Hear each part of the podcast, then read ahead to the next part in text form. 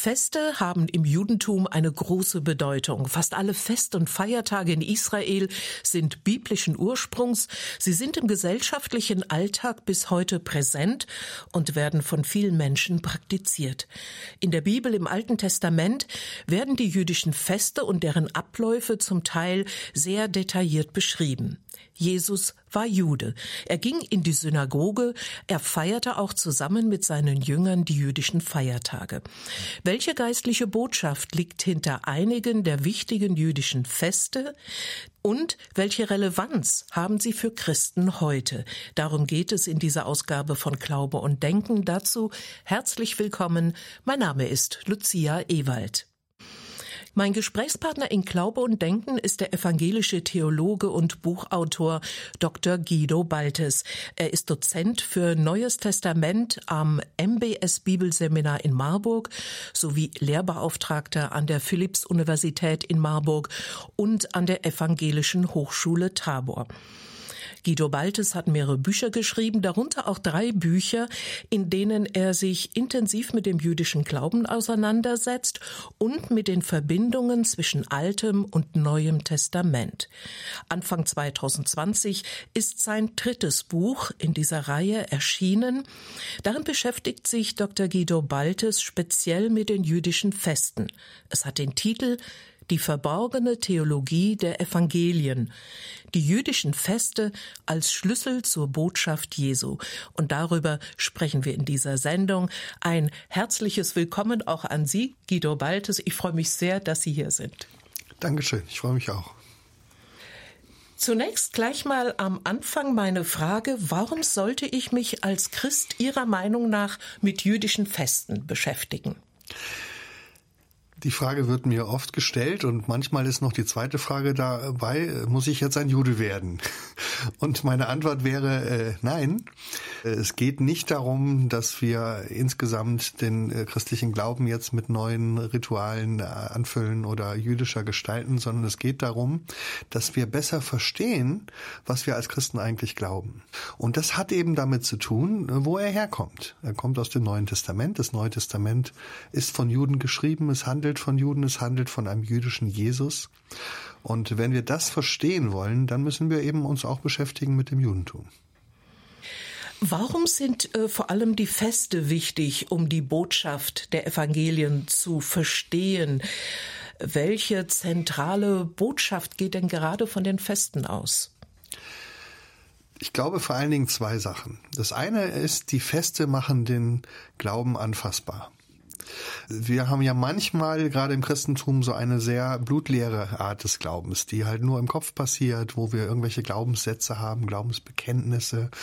Und ähm, die Feste äh, machen den Glauben eben fühlbar, äh, schmeckbar. Äh, man sieht was, man tut was, man bewegt sich, man zündet Kerzen an. Und dadurch wird ähm, Glaube eben etwas sehr, sehr Handfestes, diese Verbindung von, von geistlichem und dem, dem fröhlichen Leben, das ist so das eine, was die Feste tun. Und das andere, und das wissen viele eben nicht, die Feste erzählen eine Geschichte, Feste haben eine Botschaft. Und wenn man die Feste kennt, die sich so durchs Jahr ziehen, dann hat man eine Grundlage für den Glauben. Äh, dann weiß man sozusagen, was die wichtigen Themen des Glaubens sind und was die Geschichte ist, die die Feste erzählen. Welchen Stellenwert, welche Bedeutung haben Feste denn heute auch noch für gläubige Juden? Das kommt natürlich auch bei Juden genauso drauf an wie bei uns Christen. Manche Christen feiern gerne Feste, manche können damit gar nichts anfangen. Das ist bei Juden auch nicht anders. Aber die, die sie feiern, äh, da ist es ähnlich wie bei uns. Also man macht den Glauben eben an den großen Punkten fest. Weihnachten ist halt für uns auch ein Punkt, wo wir uns nochmal ganz, ganz besonders besinnen auf, was ist da eigentlich passiert, dass Gott in die Welt gekommen ist. An Ostern feiern wir die Auferstehung, an Karfreitag denken wir über die Kreuzigung nach. Und so ähnlich ist es im Judentum, dass man ähm, an den Festen plötzlich nochmal ganz sichtbar sieht, was man sonst so im Alltag unterschwellig sowieso auch glaubt, aber da wird es nochmal benannt, es wird gebetet und es wird gefeiert, was man glaubt.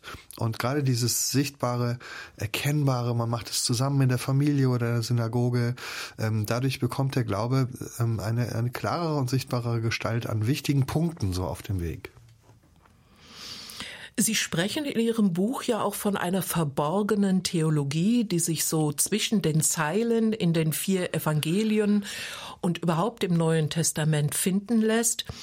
Andererseits wird ja auch immer konstatiert, das Evangelium, die gute Botschaft, sie ist einfach, jeder kann sie verstehen, auch das, was Jesus sagt. Ist das jetzt ein Gegensatz? Muss ich also mich sehr gut im Alten Testament auskennen? Das ist eine spannende Frage, die mich auch in letzter Zeit mehr beschäftigt. Wir haben ja als evangelische Christen so dieses Sola Scriptura. Das heißt, jeder sollte für sich seine Bibel lesen und auch verstehen können. Und äh, das wird im Moment immer mehr noch zu einem Sola einige Sätze aus der Skriptura. Also viele Leute kennen ja nicht mehr die ganze Bibel, sondern nur so die wichtigsten Kernsätze. Du sollst deinen Nächsten lieben und ähm, noch drei andere. So. Und ähm, ich glaube, dass das eben nicht reicht. Und es reicht auch nicht, dass ich nur die Sätze aus der Bibel kenne, die mir gefallen oder die mir durchs Leben helfen, die auf den Kalender passen oder so, sondern die Bibel ist ja eine, eine Gesamtgeschichte, die erzählt wird.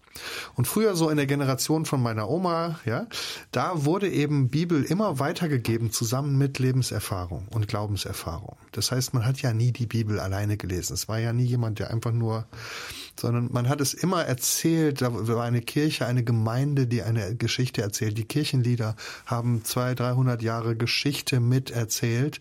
Das heißt, man hat die Bibel immer mit ganz viel Hintergrund bekommen. Das ist das, was ich versuche mit dem Bild eines Eisbergs zu zeigen. Das, was oben rausguckt, ist das, was in der Bibel steht, aber da unten drunter unter der Oberfläche hängt ganz viel. Und das geht uns im Moment verloren, weil wir in einer Generation leben, die eben mit Vergangenheit wenig anfangen kann, die auch nicht mehr Bücher liest, sondern nur Digitales im Internet. Und äh, sozusagen das, was mit der Bibel immer mitgeliefert wurde in früheren Generationen, das geht jetzt manchmal verloren. Und ich glaube, wenn man dann nur noch die paar Bibelsprüche liest, die man so kennt, dann äh, geht viel verloren. Dieses zwischen den Zeilen lesen, die Andeutungen oder auch das, was uns vielleicht verloren geht, die uns als Leser eben heute im 21. Jahrhundert nicht mehr aufgeschlüsselt werden, weil wir den Hintergrund nicht so kennen.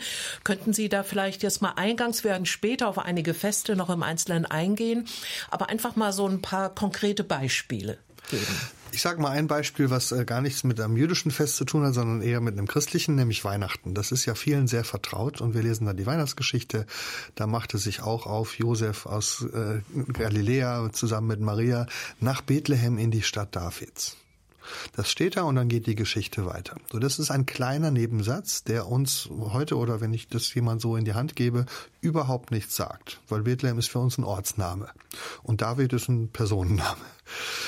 Aber für einen jemanden, der das damals gehört hat, in einem jüdischen Kontext, äh, war natürlich klar, beides steht für eine ganz, ganz lange Geschichte. Bethlehem kommt in der Bibel vor und hat eine Geschichte. Die Person David spielt eine Riesenrolle. Das hat etwas damit zu tun, dass Gott ähm, ein Versprechen gegeben hat. David war der größte König von Israel und dieses Königreich ist dann aber untergegangen und es war die große Frage, wie kann Gott das zulassen? Und an der Person Davids hingen eben ganz große Hoffnungen, dass eines Tages Tages vielleicht wieder jemand kommt aus der Familie Davids, der die Welt wieder in Ordnung bringt. Und das alles steckt sozusagen in diesem Namen David und in dem Ort Bethlehem. Und äh, das wurde damals natürlich immer erzählt und jeder wusste, wenn der Name David erklingt, konnte man sozusagen schon ein ganzes Buch erzählen. Und, und so ähnlich ist es eben mit manchen Festen, dass in solchen kleinen Worten manchmal schon ganz viel Botschaft unter der Oberfläche ist, die aber in der Weihnachtsgeschichte gar nicht erklärt wird, sondern einfach vorausgesetzt wird. Sie schreiben, je mehr man sich mit den Hintergründen der jüdischen Feste auseinandersetzt, desto besser und tiefer versteht man das Neue Testament. Soweit, so gut. Aber Sie gehen sogar so weit zu sagen, die Theologie im Neuen Testament ist jüdische Theologie. Wie meinen Sie das? Woran machen Sie das fest? Vielleicht muss ich nochmal klarstellen, manche, viele der Hörer, wenn man das so sagt, äh, klingt es so, ja, es ist jüdische Theologie und deswegen keine christliche Theologie. Und äh, das meine ich nicht, sondern ich glaube, dass wir heute, in unserer heutigen Zeit, die Grenzen sehr, sehr viel klarer ziehen. Heute gibt es eben Christen und Juden, das sind zwei verschiedene Religionen. Das war aber natürlich zur Zeit des Neuen Testaments nicht so, sondern es waren Juden, die an Jesus geglaubt haben, die gesagt haben, wir sind Juden, die an Jesus glauben und wir glauben, dass Jesus der Messias ist, auf den wir als Juden warten. Das heißt, da gab es nicht diese Trennung zwischen Christentum und Judentum. Und jetzt ist die Frage, was haben diese Juden denn geglaubt, wenn sie Jesus gefolgt sind? Und das ist eben das Spannende, wenn man die Evangelien liest, dann liest man viel, was Jesus getan hat, Kranke geheilt, äh, Hungernde gespeist und so weiter. Und man liest auch ein paar seiner Reden und da wird viel Praktisches fürs Leben gesagt, es werden Gleichnisse erzählt. Aber man fragt sich, wo ist da eigentlich sozusagen der Grundkurs Glauben bei Jesus? Ja, warum hat er nicht mal eine Rede gehalten, wer ist eigentlich Gott? Oder eine Rede gehalten, was ist eigentlich Sünde oder Rettung? Ja, oder was kommt nach dem Tod? Das finden wir bei Jesus nicht. Sondern es sind so Andeutungen in einem Gleichnis, da sieht, kommt mal was vor, aber es wird nie der Reihe nach erklärt. Und deswegen gibt es Leute, die sagen, Jesus hatte überhaupt keine Theologie, überhaupt keinen geordneten Glauben. Das musste Paulus sich dann alles ausdenken. Und ich glaube eben, es ist anders. Jesus hatte einen Glauben und es war der jüdische Glaube. Und wenn wir wissen wollen, von welchem Gott redet denn Jesus, dann müssen wir in die jüdische Tradition gucken, weil das war der Gott, den Jesus verkündigt hat und den er als Kind schon in der Synagoge kennengelernt hat kennengelernt im Sinne von, ja, wo er mehr darüber gelernt hat. Natürlich war er der Sohn des Vaters und kannte seinen Vater sowieso. Aber ich glaube, dass Jesus trotzdem auch in die Schule ging und äh, Schrift gelernt hat und so. Und deswegen ist der jüdische Glaube sozusagen das, was bei Jesus zugrunde liegt und worauf er dann aufbaut, wenn er ein Gleichnis erzählt. Bei Ihnen lese ich auch, der Katechismus des Judentums ist sein Kalender. Was genau meinen Sie damit? Sie haben es ja schon ansatzweise erwähnt mit diesen Festen. Aber in diesem Zusammenhang fällt bei Ihnen auch das Stichwort von einem Geheimnis der Zeit im Neuen Testament. Was hat es damit auf sich? Ja, dieser äh, dieses äh, Zitat äh, der der Katechismus des Judentums ist ein Kalender ist von einem äh, berühmten äh, jüdischen Rabbi aus dem 19. Jahrhundert Samson Raphael Hirsch, der war Rabbi in, in Frankfurt, einer der großen Gelehrten ähm, des deutschen Judentums. Und äh, was er sagen wollte ist, bei den Christen gibt es ja so Katechismen. Also das sind so Zusammenfassungen des Glaubens. Luthers kleiner Katechismus, da ist dann zum Glaubensbekenntnis alles Wichtige gesagt. Das ist das, was ich eben sagte. Manche machen heute einen Alpha-Kurs oder sowas. Das ist so das Katechismus. Und was er eben sagt, ist, wir Juden haben sowas gar nicht. Wir haben nicht ein Buch, in dem unser Glaube die wichtigsten Grundlagen zusammengefasst sind, wo man das mal nachlesen kann, sondern wir haben stattdessen einen Kalender. Und wenn man wissen will, was sind die wichtigsten Grundlagen und Inhalte unseres Glaubens, dann muss man einmal mit uns durchs Jahr gehen und unsere Feste miterleben. Und wenn man das einmal erlebt hat, dann weiß man, was Juden glauben. Also der Kalender ist eben sozusagen die Zusammenfassung der wichtigsten Glaubensinhalte in den großen Festen. Bevor wir gleich nach einer kurzen Pause über die großen Feste reden, noch einmal zu Ihrem Buch die Frage, wie ist es aufgebaut? Auf welche jüdischen Feste gehen Sie ein? Was sind da so die Eckpfeiler der jüdischen Theologie? Ja, ich versuche eben einmal diesen Weg durchs Jahr mitzugehen, weil ich glaube, dass tatsächlich das Spannende ist, wenn man den Kalender einmal durchschreitet, dass er sogar eine inhaltliche Reihenfolge hat. Also die Feste sind nicht umsonst in dieser Reihenfolge. Und ich fange am Anfang in dem Buch erstmal an zu sagen, warum ist Zeit überhaupt wichtig? Also so diese Verankerung des Glaubens im Leben und auch im Alltag, im Wochenrhythmus, im Jahresrhythmus ähm, einfach zu sagen, warum ist das wichtig. Und dann kommen die großen Feste. Es geht los mit dem Neujahrsfest. Ähm, das ist ja der Start, der Anfang und das hat auch mit der Schöpfung zu tun, der Schöpfung der Welt, aber auch dem Auftritt Gottes. Welcher Gott ist das überhaupt? Und dann geht's weiter mit den anderen Festen. Dann haben wir Schritt für Schritt zum Beispiel das Laubhüttenfest redet von der Freude an der Schöpfung, der Freude am Leben, dass wir als Menschen Gottes Geschöpfe sind. Dann geht's weiter mit dem Passafest, wo es um die Erlösung geht, um die Befreiung. Das Pfingstfest, wo es um die Gabe der Schrift und der Torah geht. Warum gibt Gott uns eigentlich Gebote und warum, wie sollen die unser Leben prägen? Und dann am Ende im Herbst kommen die großen Feste, wo es um Schuld und Vergebung geht und die Frage nach dem ewigen Leben. Und da sind wir einmal durch die wichtigen Fragen des Glaubens durch.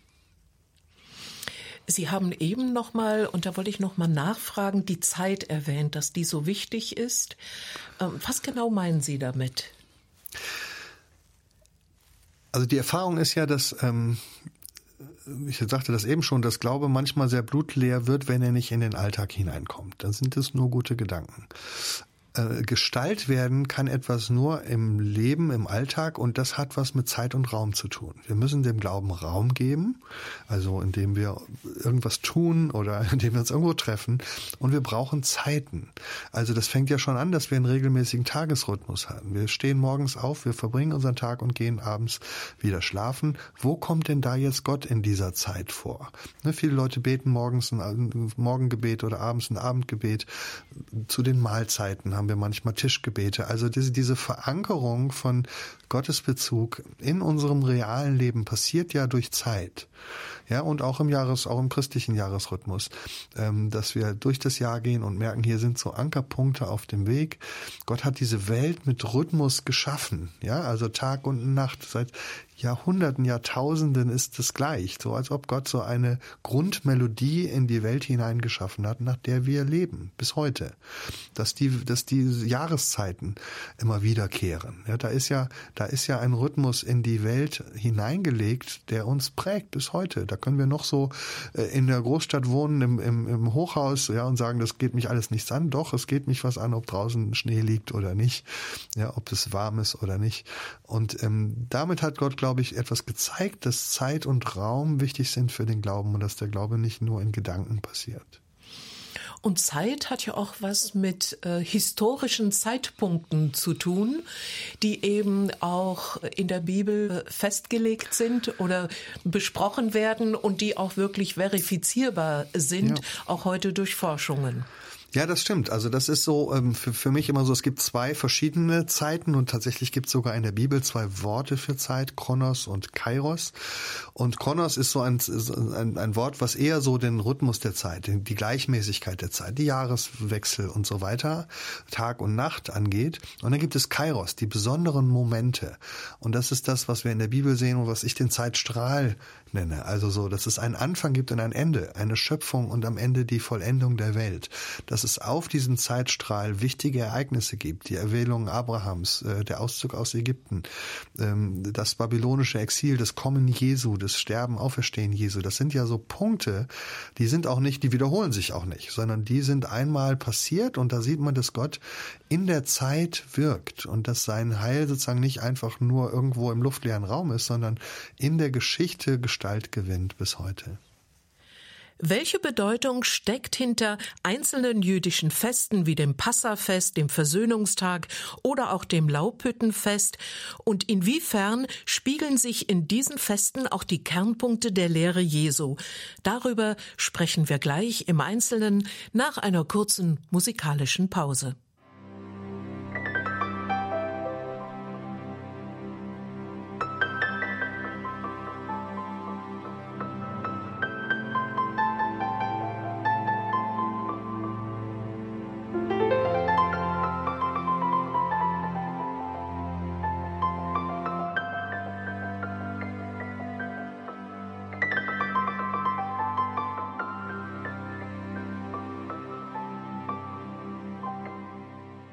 Von Pessach zu Ostern jüdische Feste als Schlüssel zur Botschaft Jesu.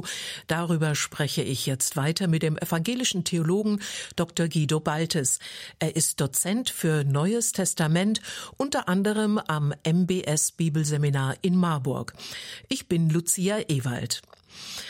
Im Folgenden möchte ich jetzt kurz über insgesamt vier große jüdische Feste sprechen und etwas detaillierter auf sie eingehen. Dr. Balte, Sie sind ja auch ein sehr guter Israel-Kenner. Das heißt, Sie kennen sicher viele dieser Feste auch aus persönlichem Erleben. Sie waren auch eine Zeit lang in Israel. Ja, ich habe mit meiner Frau zusammen äh, insgesamt sieben Jahre in Jerusalem gelebt. Ich glaube, sieben Jahre reichen nicht aus, um ein wirklicher Israel-Kenner zu werden. Aber ich habe angefangen, mein Interesse zu entdecken und tatsächlich ja eben diese Feste zu erleben, teilweise indem wir eben von Nachbarn eingeladen wurden oder von Freunden und wirklich zu Hause auch mitgefeiert haben. Aber auch einfach in der Umgebung, im Straßenbild zu sehen, wie plötzlich gefeiert wird.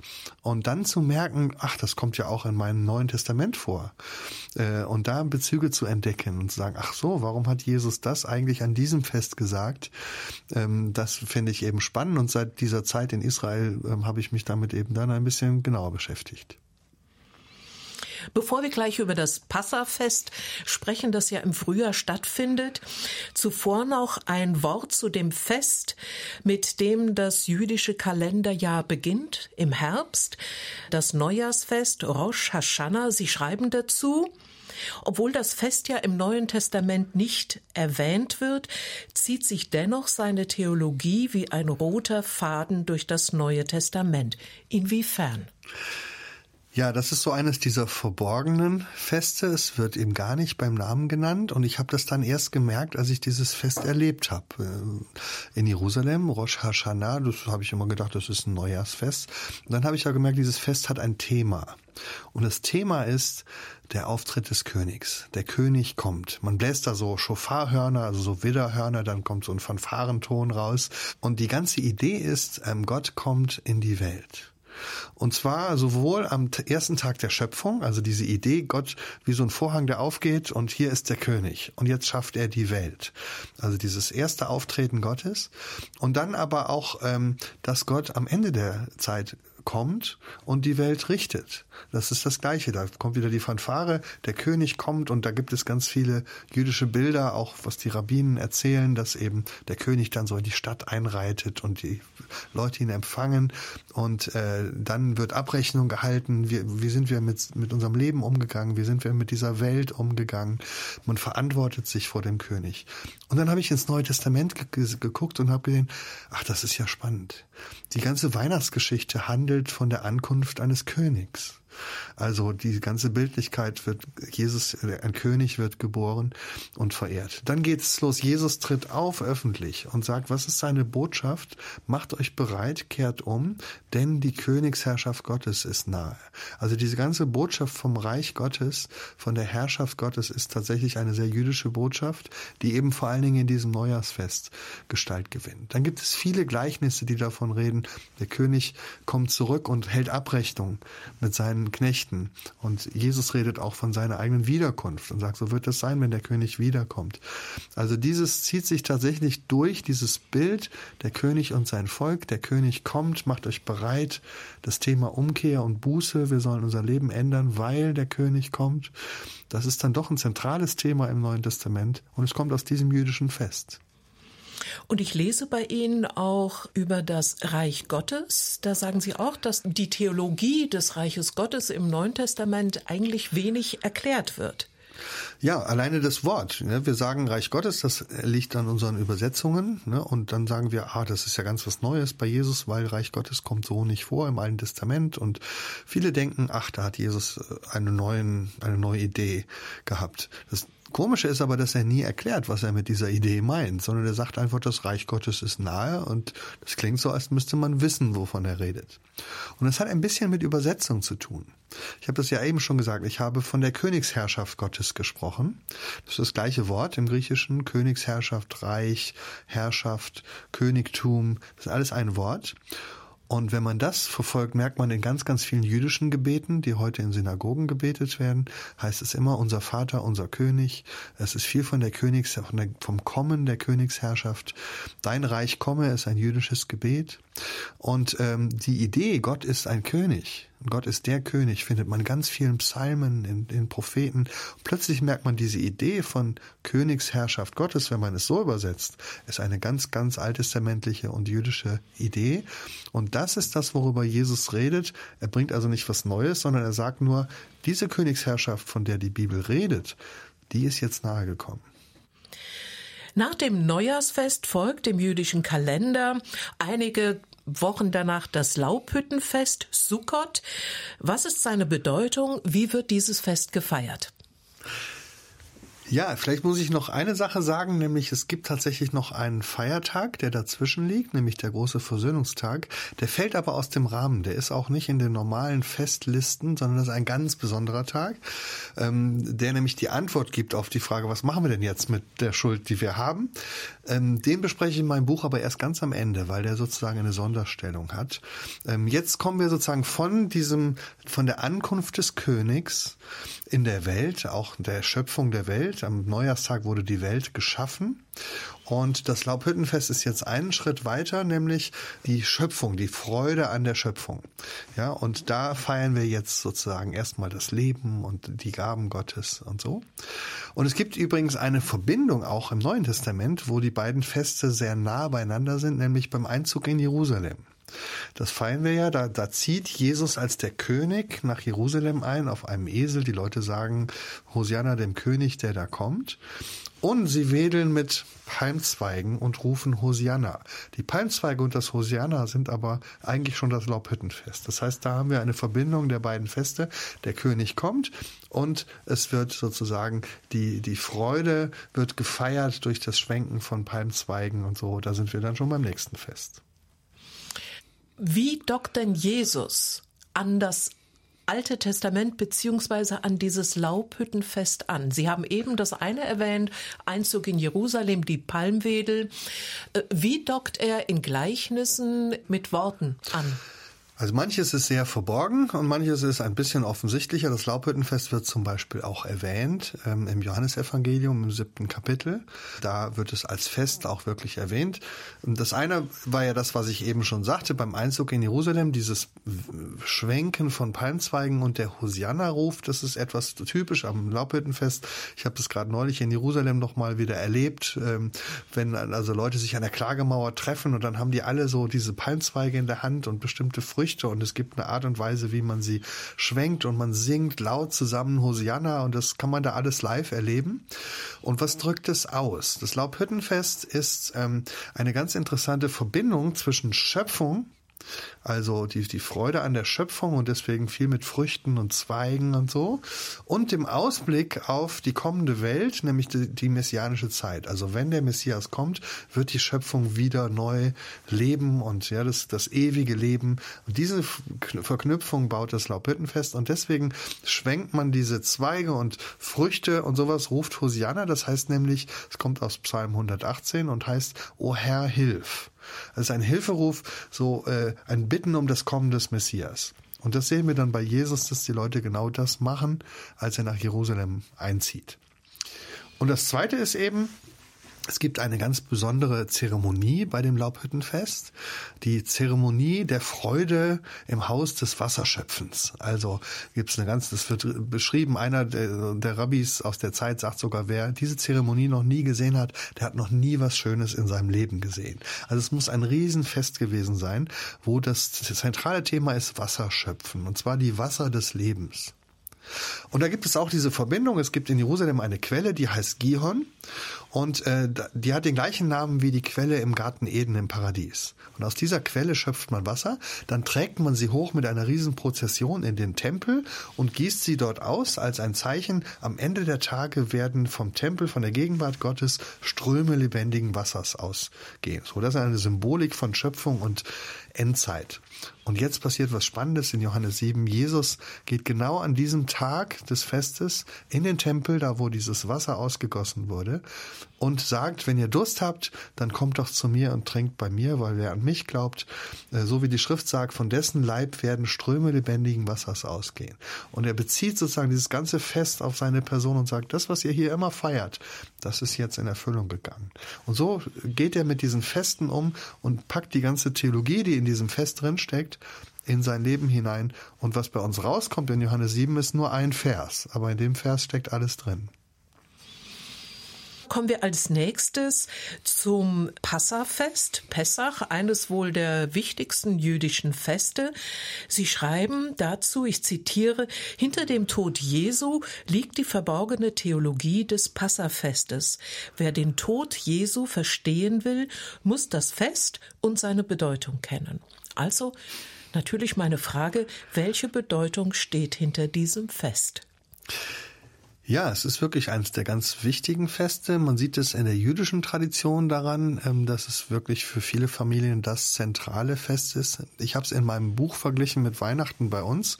Nicht, weil es inhaltlich was mit Weihnachten zu tun hat, das stimmt nicht. Es hat eben, es liegt mit unserem Osterfest eigentlich zusammen. Ähm, aber so diese Art, wenn man ein Fest im Jahr feiert, dann dieses. Und das ist der, das Fest, wo die Familie zusammenkommt und wo man zusammensitzt und feiert. Also diese Wertigkeit, die bei uns Weihnachten hat, das ist das Passafest. Passafest in der jüdischen Tradition. Und es hat auch seinen biblischen Grund, weil das Passafest natürlich ist die Grunderfahrung des Volkes Israel, nämlich die Befreiung aus Ägypten. Also durch diese Befreiung aus Ägypten beginnt ja die große Geschichte Gottes mit seinem Volk. Ähm, Israel wird überhaupt erst zum Volk in dieser Geschichte und ähm, diese ganze Grunderfahrung der Sklaverei, der Gefangenschaft äh, in Ägypten und dann der Befreiung durch Gott und auch der Gebote am Sinai, das ist eben die zentrale theologische Dreh- und Angelpunkt, glaube ich, des Alten Testaments. So. Und jetzt ist das Spannende, dass im Neuen Testament Jesus genau dieses Bild des Passafestes und dieses Bild der Befreiung aus Ägypten benutzt, um seinen Tod zu deuten. Er stirbt ja an einem Passafest. Ähm, und in unserer christlichen Tradition wird es auch dadurch deutlich, dass unser Abendmahl ja erinnert an das Passamal von Jesus mit seinen Jüngern. Ähm, und das heißt, diese ganze Idee von Gott befreit ein Volk, das in Gefangenschaft ist. Eine Machttat Gottes, die uns auch vom Tod befreit. Beim Passafest ging es ja darum, dass die Erstgeborenen in Ägypten starben und die Israeliten wurden verschont, weil sie das Blut des Lammes auf ihren Pfosten hatten. Und diese ganze Symbolik, ähm, fließt eben hinein in den Kreuzestod Jesu, dass gesagt wird, das ist Gottes große Befreiungstat, die uns befreit aus der Sklaverei von Sünde, Tod und Schuld. Und auch das Blut des Lammes spielt eine Rolle, weil sozusagen wer gezeichnet ist mit diesem Blut, Jesu erhebt es ja auch beim Abendmahl hoch, das ist mein Blut des Bundes, ähm, der wird verschont vom Tod. Und äh, da sieht man, dass eben der Tod ganz eng verbunden ist mit dem Passafest. Ich würde gern noch mal kurz, ganz kurz darauf eingehen, wie feiern Juden denn heute auch das Passafest? Da gibt es den Begriff der Sederfeier. Und äh, gerade bei den Festen, das haben Sie schon erwähnt, gibt es ja ganz viel Symbolik auch in Speisen, Getränken, in speziellen Gebeten. Wie greift da Jesus diese Symbolik auf? Ja, also vielleicht muss man erst nochmal die Sederfeier verstehen, weil, weil das ist eben wirklich auch eine der, der, der umfangreichsten Feste, die man so miterleben kann. Also wenn Sie mal irgendwo eine Gelegenheit haben, ein jüdisches Fest mitzufeiern, versuchen Sie mal bei einer Sederfeier eingeladen zu werden, ähm, weil da eben sowohl das leckere Essen, aber auch die ganze Feier, die Art der Gebete und so ganz, ganz viel Aussage hat. Manches davon sehen wir eben im Neuen Testament und das ist vor allen Dingen deswegen spannend, weil es ist im Grunde im Neuen Testament die älteste Beschreibung eines jüdischen Sedermahles, die wir überhaupt haben. So sehen wir also, dass Jesus schon in seiner Zeit dieses Seder so gefeiert hat und manche der Elemente, die wir vom Seder kennen, sehen wir eben bei ihm. Zum Beispiel das Brot, was hochgehoben wird und was eine Bedeutung hat. Bei der jüdischen Sederfeier wird das Brot an einer Stelle hochgehoben und es wird ihm eine Bedeutung gegeben, nämlich dieses Brot ist das Brot unseres Elends, das wir in Ägypten äh, gegessen haben. So, das ist ein wichtiger Spruch. wer, wer, wer Hunger hat, der soll herkommen und essen. Wer in Not ist, soll kommen und Zuflucht finden. Dieses Jahr sind wir noch in Gefangenschaft. Nächstes Jahr werden wir in der Freiheit sein. So, das wird mit dem Brot. Jesus nimmt auch das Brot und sagt eine andere Deutung. Und ich glaube nicht, dass er die, die erste, die ursprüngliche Deutung wegnimmt, sondern genau dieses, es ist ein Symbol für das, für das Elend, aber gleichzeitig eine Einladung, wer Hunger hat, soll kommen. Und es ist ein Symbol für die Befreiung aus der Gefangenschaft. Und er sagt das alles und sagt, das ist mein Leib, der für euch ge gegeben wird. Also er sagt im Grunde das, was das Seder im Brot verspricht, nämlich diese Einladung herzukommen und Freiheit zu finden, die findet ihr in meinem Leib, in meinem Tod. So das Brot. Dann nimmt er den Kelch. Da streitet man sich ein bisschen, welcher es ist, weil beim Seder werden vier verschiedene Kelche hochgehoben und ähm, welcher ist das jetzt, den Jesus nimmt. Für interessierte Bibelleser übrigens schauen Sie mal ins Lukas-Evangelium. Sie werden überrascht sein, ähm, dass dort zwei Kelche äh, vorkommen. Also wir kennen aus dem Abendmahl ja immer nur den einen. Beim Lukas-Evangelium gibt es tatsächlich einen am Anfang und einen am Ende. Da sieht man so ein bisschen, dass es auch schon unterschiedliche gab. Und dann sagte, dieser Kelch ist der neue Bund in meinem Blut. Und das erinnert natürlich an den Bundesschluss am Sinai. Also da wird äh, sozusagen Gott führt sein Volk aus Ägypten, führt es zum Berg Sinai und dort schließt er einen Bund. Das wird auch Blut vergossen bei diesem Bund, um zu sagen, ab jetzt seid ihr mein Volk, ich bin euer Gott und ich führe euch jetzt in die Freiheit. Und Jesus nimmt diesen Kelch und sagt, das äh, passiert jetzt auch in meinem Tod wieder mit, mit euch. Ja? Also so nimmt er Symbole aus dem, äh, aus dem Sedermal und deutet sie, deutet damit seinen Tod. Der Tag der Versöhnung, Yom Kippur, auch ein ganz großes Fest in Israel. Welche Rolle spielt dieses Fest? Was passiert da? Also die Gesetze für den Yom Kippur sind ja schon im Alten Testament, im, im, dritten Buch Mose. Und sie sind sozusagen Gottes Antwort, würde ich jetzt so sagen, auf das goldene Kalb. Also, weil wir schon im ersten Moment, wo Gott seinen Bund mit Israel schließt, in diesem Moment wird schon klar, das funktioniert nicht, weil wir immer wieder ne, was falsch machen. Und deswegen ist in diesem Bundesgesetz, was Gott gibt, schon die Lösung eingebaut. Nämlich, dass Gott sagt, es gibt diesen einen Tag im Jahr, ähm, an dem wir Versöhnung feiern, ähm, an dem ich euch eine Möglichkeit einräume, schuldlos zu werden. Ähm, und das wird dann auch beschrieben, wie das passiert. Da gab es ein altes Ritual in dem Tempel mit zwei Sündenböcken. Die wurden in den Tempel geführt. Der eine wurde geschlachtet, wie man das auch mit Opfertieren tut. Das Blut wurde äh, versprengt über der Bundeslade, die da im Tempel stand. Und der andere wurde, dem hat der Priester die Hände aufgelegt und so ihm symbolisch die ganze Schuld des Volkes aufgeladen und dann wurde er in die Wüste gejagt. Und das ist das, was wir heute immer noch sagen, wenn wir sagen, ein Sündenbock. Der kriegt halt die, die Schuld und dann wird er weggejagt. Und ganz spannend ist, dass niemand so richtig weiß, wo der hingejagt wird. Gibt es viele Diskussionen darüber, was passiert jetzt mit dieser Schuld. Und ich glaube, dass Jahr für Jahr für Jahr immer diese Frage blieb, also ja, wir werden unsere Schuld los, irgendwie bei Gott, aber wir wissen nicht genau, wo sie hingetragen wird.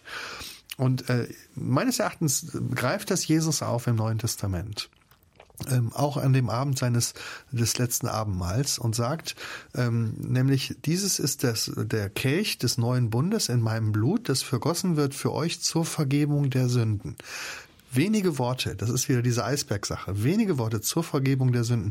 Für einen jüdischen Hörer ist es aber ein verwirrendes Wort, weil Passafest hat eigentlich gar nichts mit Sündenvergebung zu tun. Warum sagt Jesus an diesem Abend zur Vergebung der Sünden? Als Jude weiß man, dieses Wort zur Vergebung der Sünden ist ein Thema des Versöhnungstages. Und so bringt quasi Jesus dieses Fest des Versöhnungstages hinein in diesen Passaabend und sagt, hier passiert gleichzeitig Versöhnungstag. Das Blut, was ich vergieße, ist auch das Blut des Sündenbocks. Und diese Schuld, die da Jahr für Jahr angehäuft wird, die nehme ich auf mich. Hier kommt Gott selbst in Person in die Welt, er zeltet unter uns und am Ende seines Weges nimmt er als Sündenbock die Schuld auf sich. Und das ist die Symbolik, glaube ich, die da Jesus benutzt.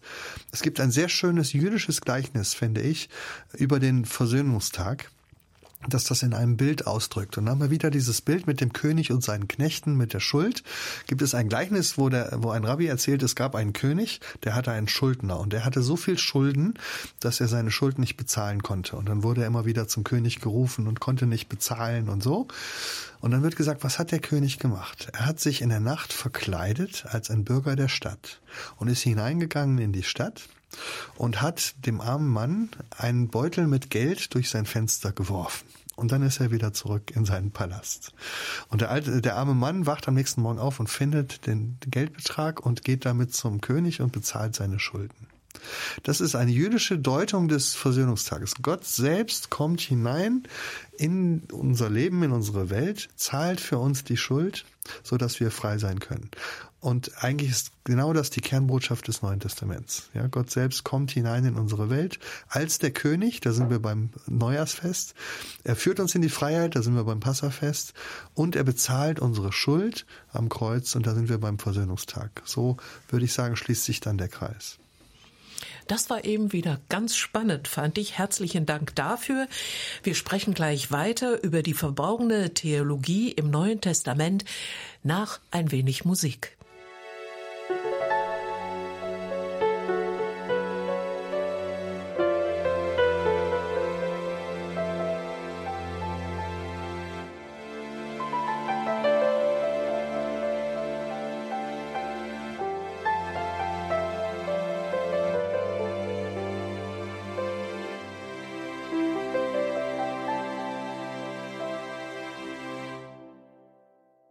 Jüdische Feste als Schlüssel zur Botschaft Jesu am Mikrofon ist Lucia Ewald.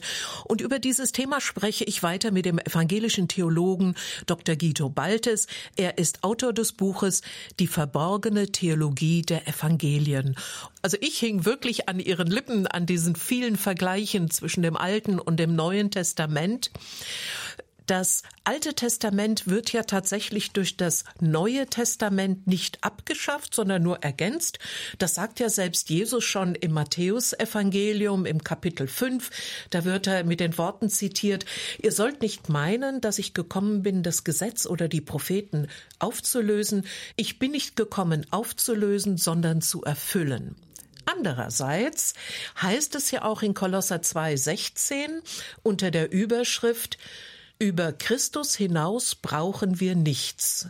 Und weiter heißt es da in Vers 16, Darum soll euch niemand verurteilen wegen eurer Ess- und Trinkgewohnheiten oder weil ihr bestimmte Festtage oder den Neumondtag oder den Sabbat nicht beachtet. Also jüdische Feste auf der einen Seite, die Theologie dahinter, aber welche Konsequenzen ergeben sich daraus für uns als Christen?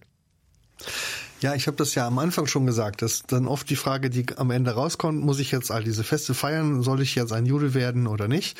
Ähm, und ich glaube, die gleiche Frage hat sich schon im ersten Jahrhundert in der Zeit des Neuen Testaments gestellt.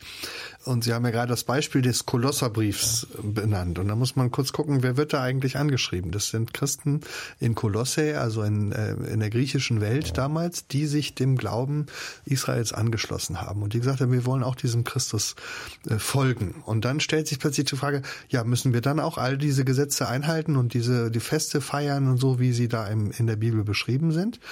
Und da hat Paulus und das Neue Testament ja eine ganz klare Strategie, dass er sagt, diese Gebote und Feste sind dem Volk Israel gegeben. Ähm, und äh, sie sind ein Bundes, ein Zeichen des Bundes zwischen Gott und Israel.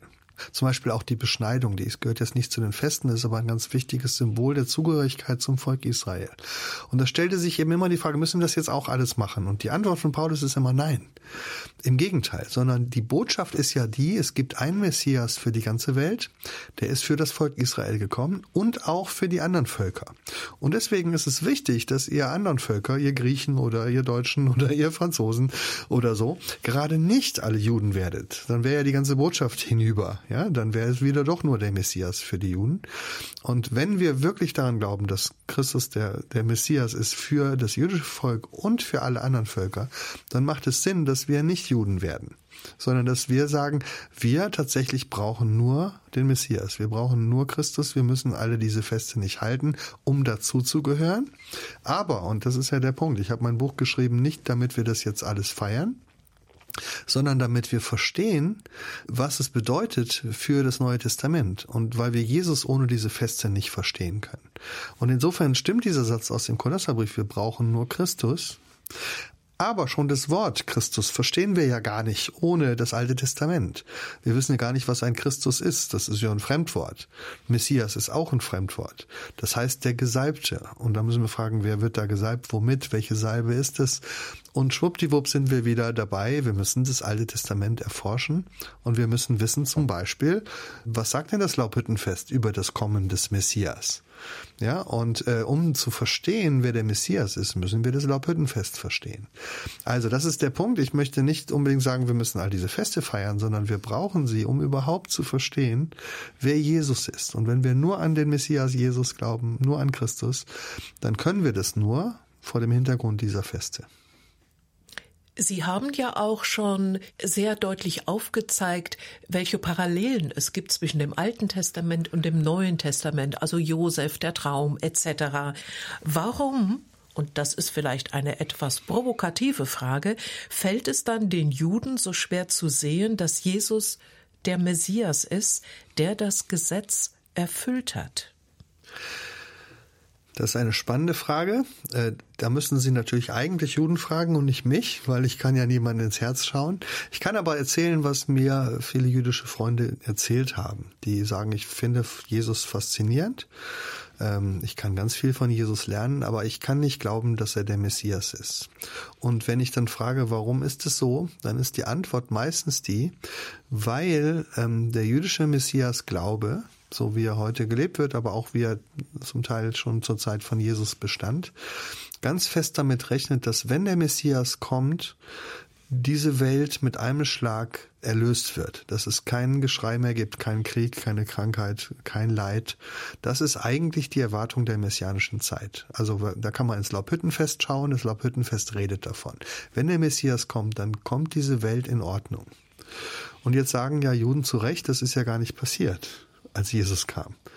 Ja, ähm, das, was die Bibel verspricht für die Zeit des Messias, ist mit Jesus noch nicht eingelöst. So. Und dann finde ich, da sollten wir als Christen jetzt nicht überheblich antworten und sagen, ja, ihr habt halt euch einen falschen Messias vorgestellt, war halt anders, sondern sagen, ja, da habt ihr eigentlich recht. Die Bibel hat eine viel größere Messias-Erwartung und die ist auch noch nicht eingelöst. Und tatsächlich warten auch wir Christen ja noch auf das Kommen, auf das Wiederkommen des Messias. Also wir vom Laubhüttenfest her glauben wir ja auch, dass Jesus eines Tages wiederkommen wird und dann die Welt in Ordnung kommt. Das heißt, ich kann das verstehen, warum Juden das nicht glauben können, weil das, was wir bringen, ist sozusagen eine überraschende Neuigkeit, nämlich dass der Messias zweimal kommt. Dass er schon einmal da war um für die Sünde der Welt zu sterben und dass er noch einmal wiederkommen wird, um die Welt endgültig zu erlösen. Und an der Stelle kommen wir sozusagen auseinander mit vielen und den meisten Juden der Welt. Es gibt aber natürlich auch Juden, die sagen, stimmt, dieses zweimal Kommen des Messias, das finde ich eigentlich auch schon in der Bibel. Das finde ich sogar in manchen jüdischen Traditionen, dass der König zweimal kommt. Beim ersten Mal kommt er um äh, mit mit dem Gesicht der Gnade, um nochmal Gelegenheit zur Umkehr zu kommen, und beim zweiten Mal kommt er zum Gericht.